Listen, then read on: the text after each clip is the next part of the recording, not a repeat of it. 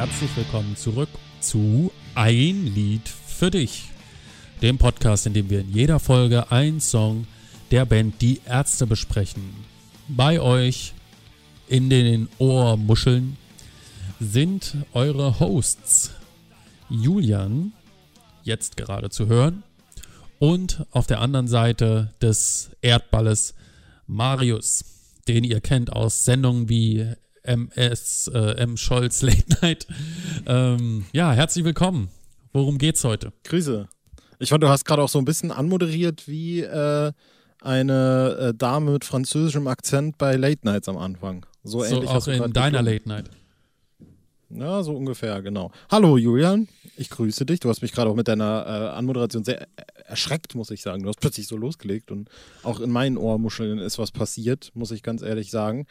Ähm, heute, ich glaube, das war ungefähr deine Anmoderation, ich weiß es schon gar nicht mehr, habe schon völlig vergessen, äh, geht es um einen Song, von dem ich persönlich überhaupt keine Ahnung habe, wie der angenommen wird im Fandom oder wie da, wie da der Stand ist, ehrlich gesagt. Vielleicht auch das ein Thema, das wir behandeln werden in den nächsten kommenden Minuten. Heute geht es um einen Song vom Album Le Frisur. Heute geht es um Straight Outer Bückeburg. Hast du Trade Outer Bückeburg gesagt? Nee, habe ich nicht gesagt. Ich habe Trade Outer Bückeburg verstanden.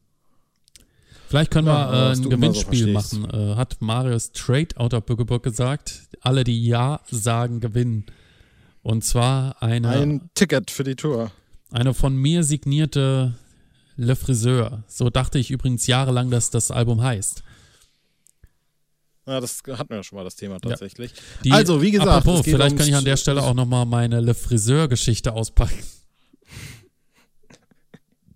Jetzt wollte ich ja gerade nochmal so famos überleiten und sagen, äh, dass es, äh, wie gesagt, heute um äh, Straight Outta Bückeburg geht. Ein Lied, äh, von dem wir beide, und das nehme ich jetzt mal so vorweg und leite dann an dich weiter, schon einiges halten. Julian, formulier das mal in fließende Sätze aus. Erzähl doch mal ein bisschen. Ja, einiges. Äh, vielleicht das beste Stück von Le Friseur vor allem, ähm, weil man sagen kann, das äh, Stück stammt ja im Prinzip aus einer anderen Zeit. Klingt jetzt völlig idiotisch, weil eine andere Zeit ist in dem Fall, äh, es ist ein Jahr älter, ja, weil ähm, es gab äh, Straight Outta Bückeburg und Fukuhila, äh, zwei Songs, die sich mit dem Thema Haare auseinandergesetzt haben und äh, die standen ähm, ja sozusagen schon auf der Agenda als Planet Punk äh, aufgenommen worden ist. Und äh, ursprünglich sollte es eine EP geben, die sich mit dem Thema Haare auseinandersetzt. Und äh, genau, Fukuhila und Straight Outta Bückeburg waren eben zwei dieser Titel, die schon geschrieben waren. Und letztendlich ist eben das Album daraus entstanden, wie ja alle wissen. Und Straight Outta Bückeburg hieß ursprünglich äh, Zickenbart und ist auch schon während der Planet Punk Sessions aufgenommen worden, aber dann erst später eben veröffentlicht worden. Was halten wir von dem Song? Entsetzlich viel. Äh, man könnte sagen, das Unrockbar der 90er so ein Stück weit, aber besser in meinen Augen, weil äh, irgendwie habe ich das Gefühl, es ist ein bisschen findiger, ein bisschen witziger und äh, aber letztendlich wahrscheinlich zu schwierig, um es jemals live umsetzen zu können, was ich aber sehr bedauere, weil äh, ich schätze die Vielfalt des Stücks, auch was das Schlagzeug angeht und so. Das fand ich immer sehr ansprechend. Ich glaube, wenn wir zusammen gespielt haben, haben wir es auch immer mal gespielt und dabei festgestellt, dass es eben echt schwer ist. Ähm, ja, und ja, und jetzt bin ich eigentlich schon wieder traurig, weil ich es so schade finde, aber es ist echt, ich will jetzt nicht sagen, es ist eines der komplexesten Stücke der Bandgeschichte, aber auch wieder ein Stück ohne Refrain, aber mit unheimlich vielen Teilen und äh, ja, ich lieb's. Das ist jetzt der Part, an dem ich wieder einsteige. Ja, weil äh, nach Liebe oh. gibt's nichts Höheres mehr. Ach so, okay. Äh, ich fand das, äh, ich fand also den Unrockbar-Vergleich habe ich nie gesehen, aber habe ihn verstanden, schätze ich.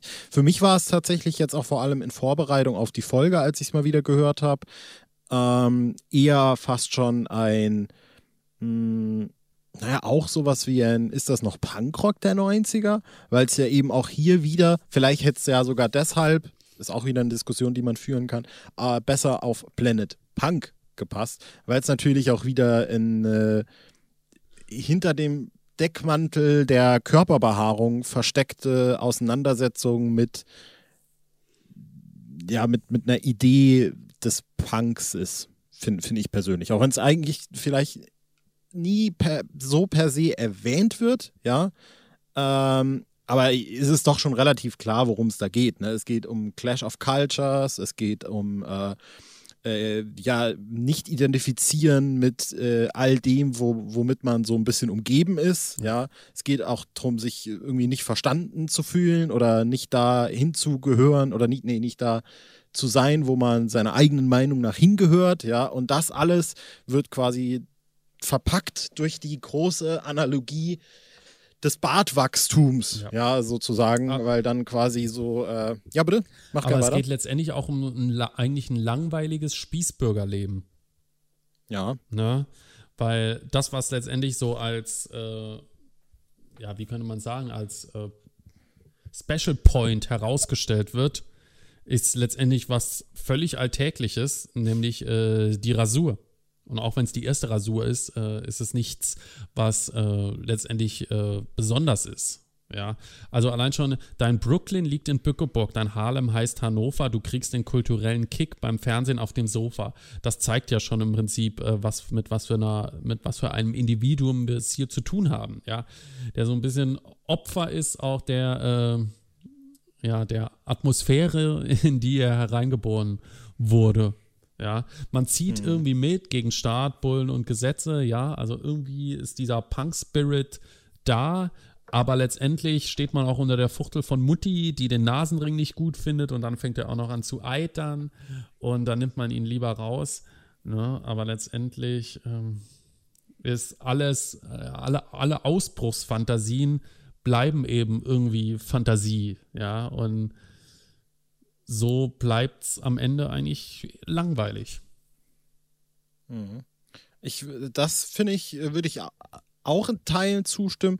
Was ich auf jeden Fall auch noch äh, inhaltlich drin sehe, ist eben das, was du jetzt gegen Ende noch mehr erwähnt hast, eben auch äh, so, ähm, na, man, man will eben dazugehören, ja, aber man macht nur die einfachsten Sachen, die einen quasi mit, mit einer bestimmten Ideologie mhm. verzahnen, sozusagen. Ja, also äh, ob, ob, ob es jetzt das, was äh, die Punk-Bewegung, wofür die steht und was die macht, bla bla, ob das jetzt äh, moralisch, politisch, was weiß ich, äh, fragwürdig ist oder nicht, das ist jetzt mal dahingestellt, sondern es sei eher gesagt, äh, dass das, womit man sich da auseinandersetzen muss, quasi gar nicht so richtig für den Protagonisten des Songs irgendwie wichtig zu sein scheint, ja, weil er macht halt eben also die Sachen, die man äußerlich, oberflächlich damit assoziiert, ja, aber offensichtlich dann auch mehr nicht, ja, weil wenn du dann äh, draußen auf der Straße gesehen wirst, ja, und einen Nasenring hast, ja, und äh, gegen Staatbullen und Gesetze bist und äh, dann äh, macht dich das vor anderen zum Punk. Vor allem, vor denen, die in diesem Dorf sowieso alle völlig normal sind. Ja, weil mhm. Bückeburg eben einfach nur so ein Solala-Ort ist, ja. Aber mhm. letztlich wohnst du dann trotzdem bei der Mutti und machst das Abi und es ist halt so diese, diese Gegeneinanderstellung von diesen krassen, äh, naja, eigentlich auch äh, was, was man natürlich äh, würde ich vielleicht sagen, so heutzutage eher unter dem Schlagwort kult kulturelle Aneignung vielleicht findet, wo es dann oft nochmal um andere Themen geht, wo es um, sage ich mal, äh, die indigene Bevölkerungsgruppe geht, wo es um Rastafari oder sowas geht. Äh, aber in so einem Mikrokosmos findet das durchaus eben statt. Ne? Da bin ich schon wieder fast bei dem Thema. Äh, wo es auch so ein bisschen drum geht, wenn HM Metallica-T-Shirts verkauft und mhm. Leute dann Metallica-Shirts anhaben, nicht weil sie Metallica-Fans sind, sondern weil eben das Master of Puppets äh, Albumcover einfach auch ein edgy, cooles Motiv ist. Mhm. Ja, dann steht denen natürlich frei, das zu machen und das ist auch okay und das ist mir wirklich völlig egal. Aber dadurch verwässern die natürlich eine Kultur sozusagen. Mhm. Ne? Also ja, genau. dadurch steht ein Metallica-T-Shirt nicht mehr für das, für das es ursprünglich stand. Nämlich für die Leute, die damit ausdrücken wollten, ich gehöre eben nicht zum bürgerlichen, zum spießbürgerlichen, äh, zur Mittelschicht, sondern ich bin der Outlier hier. Ich laufe mit Metallica-T-Shirt und langen Haaren rum. Und in dem Moment, wo sowas quasi vermainstreamt wird, mhm. äh, gibt es eben diese Leute und du kannst nicht mehr genau ja. auf, ja, es ist nicht mehr genau greifbar für, für die breite Masse, was, wofür jetzt eine Bewegung überhaupt steht. Ja. Und vielleicht geht es auch darum, so ein bisschen ja. Es ist, ist natürlich auch ähm, nicht nur mit Metallica, da ist es mir auch aufgefallen, auch äh, bei äh, einigen meiner Schülerinnen tatsächlich, die äh, Metallica oder Ramones T-Shirts getragen haben. Ja, und äh, gibt ja ganz viele ich, ACDC. Genau, und ich als äh, findiger Teacher gehe dann natürlich hin und sage, naja, hast du schon mal gehört, was du da auf dem T-Shirt trägst? Nö, noch nie. Ja, also es ist letztendlich ist es einfach nur noch ein reines äh, Modeding und wie du auch gesagt hast, es ist auch okay, aber eigentlich ist es schade, dass es das verbessert oder quasi, ja, es, es ist eben nicht mehr das, wofür es eigentlich mal stand oder stehen sollte. Wobei ich in dem Lied tatsächlich noch ganz stark äh, die Kritik äh, rauslese an dieser klassischen, ich nenne das jetzt mal Sesselfurzerei, ja. Ähm, mhm. Das ist ähm, gerade deutlich in der Passage, ja, du bist zwar gegen das alles, und ähm, wohnst bei deinen Eltern. Ich schätze, Che Guevara wäre stolz auf dich. Äh, diese Passage ist ja im Prinzip zutiefst ironisch, ja.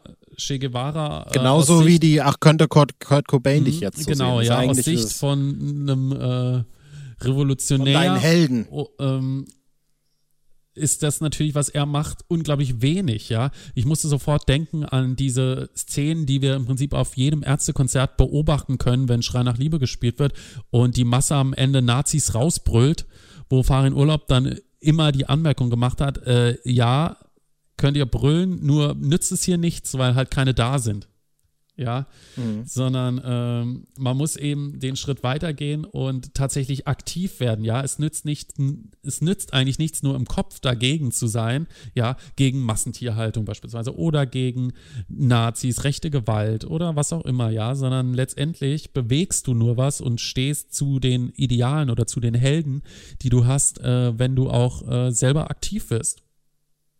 Mhm. Ich habe dazu noch gerade äh, aus, aus eigener Erfahrung, ein Thema, das ich jetzt gerade nochmal von mir selber aufgreife, ähm, eine ne Erfahrung gemacht, wo ich mir mal vor Jahren, ist das schon, das muss acht Jahre her sein oder so, wahrscheinlich mittlerweile, Mindestens. wo ich mir eine Winterjacke äh, gekauft habe. Äh, von Metallica. Die ich einfach irgendwie mochte und äh, mir nicht viele Gedanken darüber jetzt ge gemacht habe. Einfach fand die Jacke halt schön und habe dann halt die Jacke gekauft. Wäre geil, wenn's, Jahre wenn jetzt rauskommt, dass es ein Pelzmantel war. Nee, aber Jahre später dann erfahren habe, dass dieses Logo, ja, äh, das da drauf ist, äh, quasi das Wappen von äh, einem Footballverein ist, wenn ich mich nicht völlig irre. Äh, und ich dann jahrelang quasi diese Raiders Merchandise Genau, richtig. Ja. Jahrelang äh, mit einem Merchandise von einem Footballverein rumgelaufen sind, bin und dann auch irgendwie mit mir selber da, also natürlich werde ich die Jacke jetzt dadurch nicht wegwerfen oder nicht mehr mhm. anziehen, weil ich meine, ich habe sie jetzt, ne? Äh, aber dann auch mir selber so ein bisschen den Spiegel vorhalten musste und gedacht habe so, eigentlich ist es nicht, was ich will. Eigentlich ist das völlig bescheuert. Äh, ich will eigentlich, also, genau wie der New York Yankee-Hype, der irgendwann irgendwie in den frühen 2000ern irgendwann ja, mal da war. Ich hatte auch eine Mütze. Ich auch. Ich hatte auch eine New York Yankee-Mütze. Äh, und das sind eben immer so die Sachen, das ist jetzt nichts, äh, und das ist ja auch das Ding, die Leute, die da im Metallica-Shirt rumlaufen, die verstehen ja die Problematik meistens auch gar nicht, ja. Äh, aber ich finde, das ist äh, was, einfach was Blödes. Einfach was, was, was, wo, wo, wo, wo nicht so eine Feinfühligkeit da ist, einfach, ne? Aber das ist eben. Ja, also es verkommt, es verkommt zwischen, letztendlich äh, halt komplett zum Produkt, ja. Ja, ohne genau, Aussage, ohne tatsächlich Wert. Ne? Genau, das ist so der äh, nie endende Clinch zwischen äh, Nische und Mainstream. Ja, sobald eine Nische groß genug wird, wird der Mainstream darauf aufmerksam und es wird ein Preisschild draufgeklebt und dann macht man Geld draus. So. Äh, und sobald, äh, zum Beispiel könnte man glücklicherweise sagen, bei den Ärzten hat es äh, nie zum äh, un unglaublichen Mainstream gereicht. Vielleicht war es mal kurz davor, 1998, ja, dass da irgendwie, äh, aber die haben da gut dagegen gesteuert, sag ich mal. Ja, die Ärzte sind in ihrer, äh, in, in einem ganz bestimmten, einer ganz bestimmten Definition von Mainstream sind die immer Nische geblieben. Ich glaube, das beschreibt die Band irgendwie ganz gut. Ja. Ähm, das, was ich die, finde, das beschreibt äh, auch ganz gut. die Hosen nicht geschafft haben. ja, Ja, eben. Die Und zwar vielleicht insofern Punks sind, dass sie in irgendwelchen Wohnzimmern spielen und äh, dem äh, Alkohol frönen und äh, in Schwimmbäder einbrechen. Aber letztendlich, ja, es bleibt halt, äh, ist so nicht von der Hand zu weisen, dass Campino mit Karl Lauterbach jede Woche bei Lanz sitzt. Ähm, das ist, äh, glaube ich, auch wieder ganz gut zu beobachten jetzt bei, bei den Ärzten, dass, äh, ja, finde ich, irgendwie wie das aktuelle Album so ankam. Also das war natürlich in den Charts und das war auch auf 1 und das hielt sich da auch und das hält sich ja, glaube ich, bis aktuell noch ungefähr in den Top 10 oder so, ne? Mhm. Aber das ist halt, und ich fühle mich auch da ganz wohl damit und ich glaube, die Band fühlt sich auch da ganz wohl damit, dass das kein, das ist jetzt kein großes Medienecho, ja. Und da wird auch nicht angestrebt, jetzt irgendwas Großes draus zu machen. Da wird jetzt nicht irgendwie noch rumgetingelt groß medial, ja. Da wird sich nicht angebiedert oder sowas, sondern ist, die bleiben einfach so da, wo sie sind. Ja. Die können sich natürlich auch ein Stück weit einfach leisten Und auch zu einem, zu einem Status, wirklich sie haben. ungünstigen Zeitpunkt auch veröffentlicht worden, ja. Ja. Ohne den Tourschwung danach mitzunehmen. Äh, Ja, das hätte ja. man auch verschieben können. Ja, letztendlich ist es natürlich trotzdem eins der erfolgreichsten Alben des Jahres. Ja, das steht ja außer Ja. Frage. War ja auch, glaube ich, Platz 4 und das äh, beim Album, das ja auch erst relativ spät veröffentlicht worden ist. Äh, natürlich nicht zu vergleichen mit äh, ACDC, aber trotzdem ist es natürlich erfolgreich, auch wenn jetzt vielleicht nicht so viel verkauft wurde, wie sich der ein oder andere das vorgestellt hat. Ähm, ja, aber wie du sagst, mit Promo, ja, man hat halt die üblichen Promotermine gemacht, sieht auch die Plakate immer noch hängen, zumindest hier bei uns in Berlin. Es gab diesen Tagesschau-Auftritt, der aber eigentlich ja eher unter der äh, Prämisse des äh, Aufmerksammachens auf die äh, Kulturbranche stand, was aber trotzdem irgendwie der Band vorgehalten wurde als Peinlichkeit, was ich äh, ganz unangenehm finde tatsächlich. Und ähm, ansonsten war es das eigentlich, ja, die üblichen Printmedien. Aber ja, so sind die eben und das ist eigentlich auch das, was ich immer so geschätzt habe an der Band, dass sie Ja. eben nicht sich äh, überall hinschmeißen. Ich gehe mal zurück zum äh, Song und gehe dann noch auf die Textzeile ein, die du gerade schon quasi äh, kurz behandelt hast, nämlich die Kurt Cobain und Che Guevara äh, Zeilen, wo nämlich auch, finde ich persönlich eben wieder äh, diese ja, so, so klar gemacht wird, dass, dass, dass da halt auch so einem Ide so Idealen nachempfunden wird, ja. Äh, und dann natürlich auch etwas hämisch, wie du es, glaube ich, eben auch äh, kurz erwähnt hattest, äh, quasi so aufgegriffen wird, äh, vor denen wärst du aber eigentlich, also du, das, was du machst, reicht eigentlich gar nicht so Mhm. richtig, ja. Und das ist natürlich auch Blödsinn, weil äh, vielleicht auch um das zu sagen, natürlich ist das irgendwie äh, und vielleicht, ich, ich mache erstmal da weiter, vielleicht ist das das, was ich durch diesen Podcast am meisten gelernt habe, dass, glaube ich, wirklich das Kernthema oder eines der größten Themen der Band tatsächlich sind, ähm, die, mh, wie soll ich sagen, so Outs, Outlier gegen, gegen Gutbürgertum oder gegen Mittelstand sozusagen, ja. Das hatten wir schon in so vielen Songs hier angefangen von wenn das Abend wird, wenn, wenn das Abend wird, wenn das Abend wird. Und das kommt immer wieder in diese Songs rein, ja. Äh, und ähm, ich finde, da merkt man auch einfach, äh, dass das eben auch irgendwie was ist, was die Band durch die 80er durch vor allem wahrscheinlich extrem geprägt hat. Vor allem Farin Urlaub und Bila B natürlich auch. Ähm, und äh, na natürlich ist es irgendwo vielleicht ideologisch eine Gegensätzlichkeit, ja, die da auch aufgegriffen und vielleicht auch ein Stück weit kritisiert wird. Äh, aber ich glaube halt nicht, dass sich das eben per se ausschließen muss. Ne? Also ich glaube nicht, dass äh, der, der Punk-Gedanke per se, ja, und da bin ich jetzt bei weitem nicht der Richtige, um das beurteilen zu können, ausschließt, dass du äh, Abi machst, ja, oder dass du in einer Kleinstadt wohnst oder sowas, Mhm. ja. Ähm, vor allem, weil dieser gut bürgerliche Gedanke äh, was ist, was glaube ich auch so ein Stück weit, das ist jetzt wirklich extrem subjektiv und da will ich jetzt keinen, kein, kein, naja, gesellschaftlichen Maßstab anlegen, aber etwas, was in meinen Augen fast schon so ein bisschen mit meiner Generation nicht gestorben ist per se, aber so ein bisschen in die, ins Hintertreffen geraten ist, weil die Welt natürlich auch immer individueller wird, sozusagen, ja. Und klar gibt es den Mittelstand, rein gesellschaftlich gesehen, äh, aber so ein, dieses klassische Spießbürgertum, das natürlich immer noch vorhanden ist, aber das ist nicht mehr so eine ausweglose Sackgasse, habe ich zumindest das Gefühl. Ja. Ja, kann schon gut sein, ja. Dass äh, vielleicht sogar aus diesem klassischen Spießbürgertum heute noch viel eher Jugendliche ausbrechen, ja. Mhm. Also, ja, einfach um sich dem, ich nenne es jetzt mal, Leben auf dem Land zu entziehen. Ja, und die Möglichkeiten mhm. sind, ich glaube, es gibt heute einfach auch vielfältigere Möglichkeiten, ja. Allein äh, durch äh, Internet und soziale Medien überall auch hinzukommen und mit Leuten in Kontakt zu kommen und äh, einfach, ja, wenn früher Eltern versucht haben, die Außenwelt von einem fernzuhalten, hat das vielleicht noch besser geklappt, als es heute klappen würde. Ja, also ich glaube, es ist ziemlich schwierig, äh, die Außenwelt vor seinen Kindern zu verbergen. Also keine ja. Ahnung, ob das jetzt viele Eltern machen, aber ich glaube, dass äh, so ein extremes Schutzbedürfnis äh, schon immer noch in einigen Familien ist, ja, was ja der, der Grundgedanke dahinter äh, sehr nachvollziehbar ist, aber letztendlich äh, die Kinder auch so ein Stück weit bei der äh, Entwicklung eigener Persönlichkeit behindert. Mhm.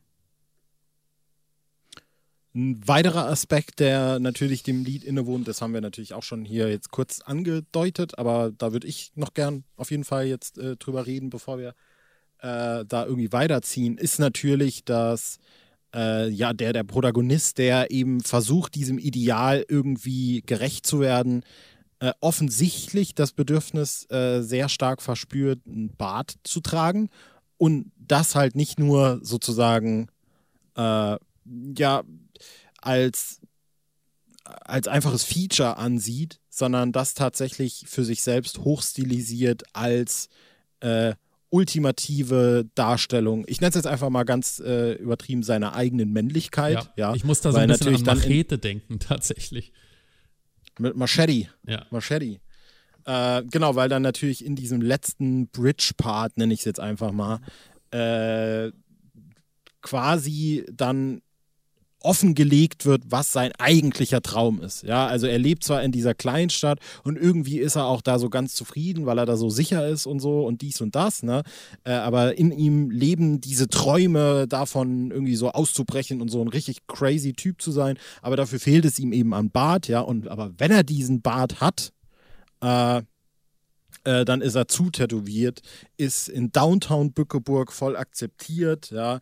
Äh, Angst ist ihm fremd, äh, er hat eine Uzi und all das hin und her, ja. Und dann lebt er eben eben dieses Tough Gangster Life. Äh, ja, genau, es wird in jo. Bückeburg wird hochstilisiert zu sowas, äh, oder könnte sagen, runterstilisiert zu einer Art Bronx, ja. Also wo es äh, wirklich, äh, wo die Leute schwer bewaffnet und äh, stark tätowiert rumlaufen und sich gegenseitig das Leben schwer machen. Ja, ein heißes Pflaster, aber du bist eiskalt, denn du lebst eiskalt. für Gefahr, Blut und Gewalt. Ja, also King of äh, King of Ghetto. Ja, ist wahrscheinlich, was man auch noch erwähnen kann, die der Songtitel äh, eine Anspielung auf Straight Outta Compton von mhm. NWA. Ja. Wo es ja eben um genau diese Sachen geht. Ja, also das sind die, die äh, straight aus Compton kommen, da wo der soziale Brennpunkt äh, ist, ja, und die haben es trotzdem äh, gepackt und machen jetzt Mugge sozusagen. Ja. Und äh, daran anlehnend äh, ist es straight outer Bückeburg jetzt eben. Mhm. Und äh, ja, also ich glaube äh, durchaus eben auch, äh, ohne da jetzt viel zu viel reinzulesen, das, was ich gerade schon erwähnt habe, ist es durchaus auch so eine Gleichsetzung von äh, Bartwuchs und Männlichkeit, die da durchaus stattfindet, in meinen Augen. Ähm, eben, dass du diesen Bart, dass der Protagonist diesen Bart unbedingt braucht, äh, um all das umsetzen zu können. Eigentlich hindert ihn niemand dran, voll tätowiert zu sein. Mhm. Ja, eigentlich hindert ihn niemand dran, äh, äh, niedergemäht, äh, nie, äh, Mofos niederzumähen, ja, wegen äh, irgendeiner Gangrivalität, Rintelner Gangrivalität, übrigens, das ist der Nachbarort. Mhm. Äh, ein heißes Pflaster, aber du bist eiskalt. All, all das ist eigentlich möglich, ja. ja. Äh, er nimmt aber, würde ich jetzt mal so sagen, den Bart als Ausrede. Ja, es ist dieses typische, ach, ich kann ja jetzt nicht anfangen, denn ich brauche ja noch das und das und deswegen kann ich das nicht machen. Ja, und über ihm steht natürlich neben dem Gesetz auch noch äh, seine Eltern, ja. Beziehungsweise das Elternhaus, Stimmt. ja. also wenn Mutti schon gegen den Nasenring ist, dann äh, wird sie auch nicht unbedingt für Tattoos und Waffen sein, schätze ich. Also mhm. so nach dem Motto, oh Mann, oh ja, eigentlich, und hier, mein Mädchen findet den ja auch cool, den Nasenring, und äh, macht ja auch einen verwegenen Eindruck. Aber durch Eiter und äh, dass Mutti es nicht mag, äh, na, ich nehme ihn dann doch lieber raus, ja. Ähm, also letztendlich äh, steht er doch voll unter der Knute des Elternhauses, kann man sagen. Aber irgendwo in ihm ist diese Vision mit Zickenbart hier äh, das Feld aufzuräumen, könnte man sagen ich äh, lieb's, ja. Ich lieb die, den Text. Ich finde die Reime gigantisch geil. Ich finde äh, vor allem auch, äh, wie, wie, äh, wie die Verse aufgebaut sind, ja, gerade bei, bei dieser Bridge. Nicht, dass es nötig war, mehr um vielleicht mal ein Haar hervorzulocken aus deinem Gesicht.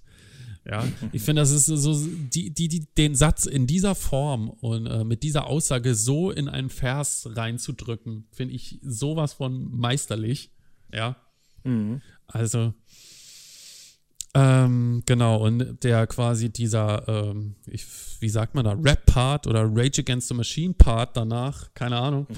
ähm, auch wieder äh, super abwechslungsreich. Ähm, dann ähm, wird der dann nochmal unterbrochen mit einem zusätzlichen Part, mit dem du weißt genau, in den Straßen herrscht Krieg, doch das ist jetzt egal, ja. Also nochmal ein Part am Ende, der zweimal gesungen wird und dann schüttelt dein Kopf und dann geht es in dieses lange äh, Outro mit äh, Gitarrensolo und auch da ist dann nochmal ein Wechsel bis zum Schluss, wo dann dieses und da habe ich dann eben auch nochmal die Parallele zu einem Rockbar ein bisschen gesehen, wobei das Stück mhm immer sozusagen in seinem Punkwurzeln so ein Stück weit drin bleibt und nicht so nicht so eine extrem poppige Passage hat wie unrockbar in den Strophen. Ne?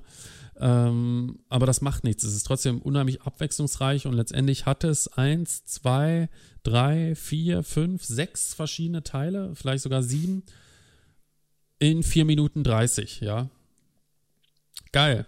Und vor allem auch eine äh, sehr strange Songstruktur eigentlich, ja. ne?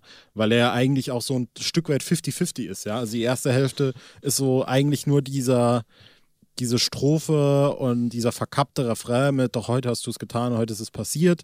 Und dann das, der zweite Part ist eigentlich nur noch, äh, wie du ihn jetzt so schön genannt hast, fand ich sehr treffend, der Rage Against the Machine Part und dann vielleicht noch ein bisschen der Metallica Part und dann äh, ist das Lied auch rum, ja. Äh, das, und, das kann total was und das macht total ja, Spaß. Was ich auch gut finde, das müsstest du mir jetzt nochmal sagen, äh, diese Passage, doch dann hast du es getan, dann hast du es riskiert, wird ja nach der zweiten Strophe zweimal wiederholt und bei dem letzten Mal geht auch einmal äh, in der Tonart verändert sich da was, glaube ich, ne? Ja, die gehen dann einfach äh, anders aus dem, äh, aus dem zweiten Part raus. Also, dann hast du dich zum ersten Mal rasiert, damit man in diesen nächsten Part reinkommt. Mhm. Ne? Also, nee, aber das, das, das, das, meine ich aber nicht. Ich meine, es geht ja doch, dann hast du es getan, dann hast du es riskiert, dann hast du dich zum ersten Mal rasiert, dann hast du es getan, dann hast du es riskiert. Also da an der Stelle geht es ein Stück hoch. Äh, Moment, ich kann das einfach nachgucken. Jetzt weiß ich. Dann, ja, ja, genau, sind dann andere Chords tatsächlich. Genau. genau. Ne? Das äh, ver ver ver vermutlich deswegen gewählt, um dann, äh, weil sonst die äh, Bridge, wenn man nicht hochgegangen wäre, zu tief gewesen wäre, um sie äh, cool zu singen. Ich habe dazu noch eine ganz, ganz mini kleine Anekdote, weil die eigentlich zu äh, ein paar Sachen passt, die wir über die letzten Monate immer mal wieder erwähnt haben. Und zwar, dass wir ja beide quasi so eine berühmt-berüchtigte, gebrannte Compilation-CD der Ärzte irgendwie hatten, wo wir dann viele Sachen drüber äh, erfahren haben. Ich habe die von meinem Cousin gekriegt, du hast die von deinem Onkel gekriegt, wenn ich mich nicht irre. Wie war das, Onkel? Ja, ja. Genau. Und äh, es gibt eine ähnliche äh, Anekdote, die ich jetzt aber aus der ja, aus der anderen Sicht berichten kann. Nämlich da habe ich mal vor Jahren, Jahren, Jahren, Jahren ist es her, habe ich äh, meinem geschätzten Kollegen und anderen Podcast-Partner Benny äh, eine Ärzte-CD gebrannt, wo der mir mal gesagt hat, so, ey du, ich kenne die Ärzte, ich habe viel von denen auf dem Schirm, aber brenn mir doch mal irgendwie eine CD mit Liedern, die du richtig geil findest, aber die man halt nicht so kennt, ja. Und da habe ich dem da wirklich, also wirklich chirurgisch habe ich da eine, äh, eine, ein Mixtape zusammen filetiert, ja, mit nur den besten Sachen. Und unter anderem war da auch Straight Outer Bückeburg drauf. Und äh, seitdem verbinde ich dieses Lied immer so ein bisschen mit Benny. Grüße gehen raus äh, weil der dieses Lied wirklich auch absolut lieben gelernt hat. Und ich weiß noch, dass der mir damals dann auch irgendwie gesagt hat, Alter, dieses Lied, ne, das geht mir ja überhaupt nicht aus dem Kopf. Äh, sowohl, schätze ich, äh, inhaltlicher Natur als auch musikalischer Natur. Ähm, das ist auch sowas, was ich mit dem Lied tatsächlich verbinde, dass ich da auch mal, ich müsste mal noch mal gucken, ob ich noch irgendwo, ob, ob Benny dieses Mixtape noch hat, damit ich weiß, was ich da alles so draufgeschmissen habe. In, in, dem Zusammenhang kriege ich direkt nochmal richtig Lust. Also ich fand immer, ich fand eigentlich noch nie irgendwas geiler als Leuten, die sich nicht so mit der Band auskennen, irgendwelche Mixtapes zu brennen. Da habe ich wirklich auch Stunden investiert, gerade wenn die auch vielleicht so ein bisschen skeptisch waren, ne? die ja, Ärzte, ja. diese Spaßpunker, ja. Und äh, ah, Mixtapes brennen, das fehlt mir tatsächlich. Ja, vielleicht machen wir mal, äh, wäre das nicht eine Idee, eine Folge mehr wo wir ge gemeinsam einfach ein Mixtape kon, kon, kon, äh, wie sagen wir denn, zusammenstellen. So, äh, du und ich oder ja, mit wo, der Community? Wo, nee, nee, wo wir beide eine, eine, eine Spotify-Playlist zusammenstellen ja. mit äh, Songs, eine Playlist für Leute, die die Ärzte nicht so gut kennen. Oder so. Ja, wird, wird schon mal schwierig ohne die B-Seiten. Wird schon mal schwierig, aber das kann man ja dann vielleicht irgendwie umgehen kann man dann die YouTube-Links mit dazu schreiben. Mhm. Das wäre vielleicht mal eine Idee. Wenn, wenn Leuten das gefällt, können sie es gerne mal in die YouTube-Kommentare ja. reinballern. Und ähm, direkt ihre eigenen Playlists. Ja, dann sind wir aber vor, äh, sozusagen vorbelastet. Ich würde noch ja. die Folge jetzt abschließen mit äh, Daten, die längst überfällig sind. Äh, Bückeburg ist nämlich eine Stadt, die in Niedersachsen liegt, kurz äh, neben Hannover, 50 Kilometer entfernt von Hannover. Nee, 10, doch 10 Kilometer entfernt von Minden und 50 Kilometer von Hannover. Die Stadt hat gerade einmal 20.000 Einwohner, ne, was jetzt nun wirklich, wirklich nicht viel ist. Ähm, ja. Weniger als Rinteln. Ist das tatsächlich so? Ja, äh, Rinteln hat 27.000 Einwohner. Verrückt, ja. Dann keine, kein Wunder, dass es da die Gangrivalitäten ah, ja. gibt. Also zumindest äh, war es 2008 so, seitdem ist dort kein Leben mehr festgestellt worden.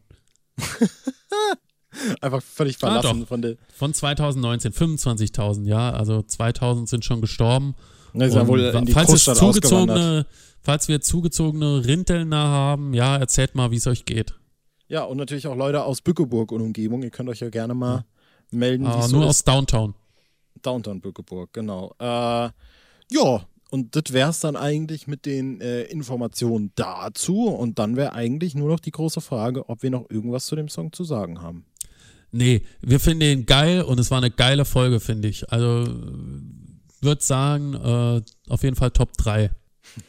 ist das, ist der Song auch, das habe ich mir jetzt vorgenommen, vielleicht das noch, äh, dass wir das nicht ver verballern, dass wir immer mal dazu sagen, wenn wir einen Song besprechen, der auch so, muss jetzt nicht eine festgelegte, aber so eine gefühlt so ein Top 10 Lieblingsstück der Band ist. Würdest du sagen, das trifft zu? Ja, kann schon sein.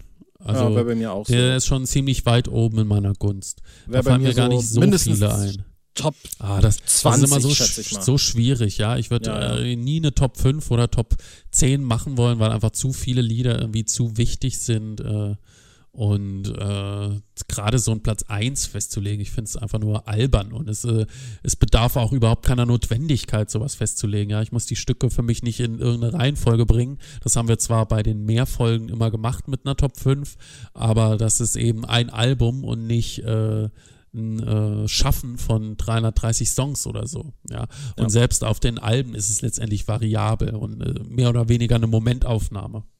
Genau. So, dann, äh, damit du dich nicht wieder beschwerst, willst du mir die goldene Frage zum Folgenende stellen? Ähm, ja, mir geht's gut, aber die andere Frage. Ich wollte mal, willst du meine Frau werden? Ähm, ähm, ja, äh, boah, jetzt hänge ich aber ganz, ganz gewaltig also in den Seilen. Ja, weißt du jetzt nicht, was wir jede, jedes Doch, Folge na, natürlich, natürlich, natürlich, ich weiß es ganz genau. Und zwar möchte ich dich gern fragen, um was es in der nächsten Folge gehen wird. Doch hoffentlich nicht wieder ein Fahr-in-Urlaub-Stück. Leider doch. Und, äh, Oh, naja, ob, scheiße. ob das jetzt leider ist, äh, ist jetzt die andere Frage, aber thematisch bleiben wir eigentlich auch relativ nah an Straight Outta Bückeburg, zumindest in Teilen. Mhm. Ähm, Captain Metal wird es äh, in der nächsten Folge geben. Oh. Das wird unsere 91. Da, Gespickt äh, mit äh, Insider-Stories. Oh, stimmt. Äh, Folge 91. Und da starten wir natürlich auch jetzt schon den Countdown bis zur großen 100. Äh, ich sag mal, das wird eine wundervolle Folge, Folge 100. Wer, wer jetzt schon errät, ja, was wir da wohl besprechen, der gewinnt absolut nichts. Und damit verabschiede ich mich. Julian, es war mir eine Ehre. Wir hören uns. Gleichfalls. Bis dann. Tschüss.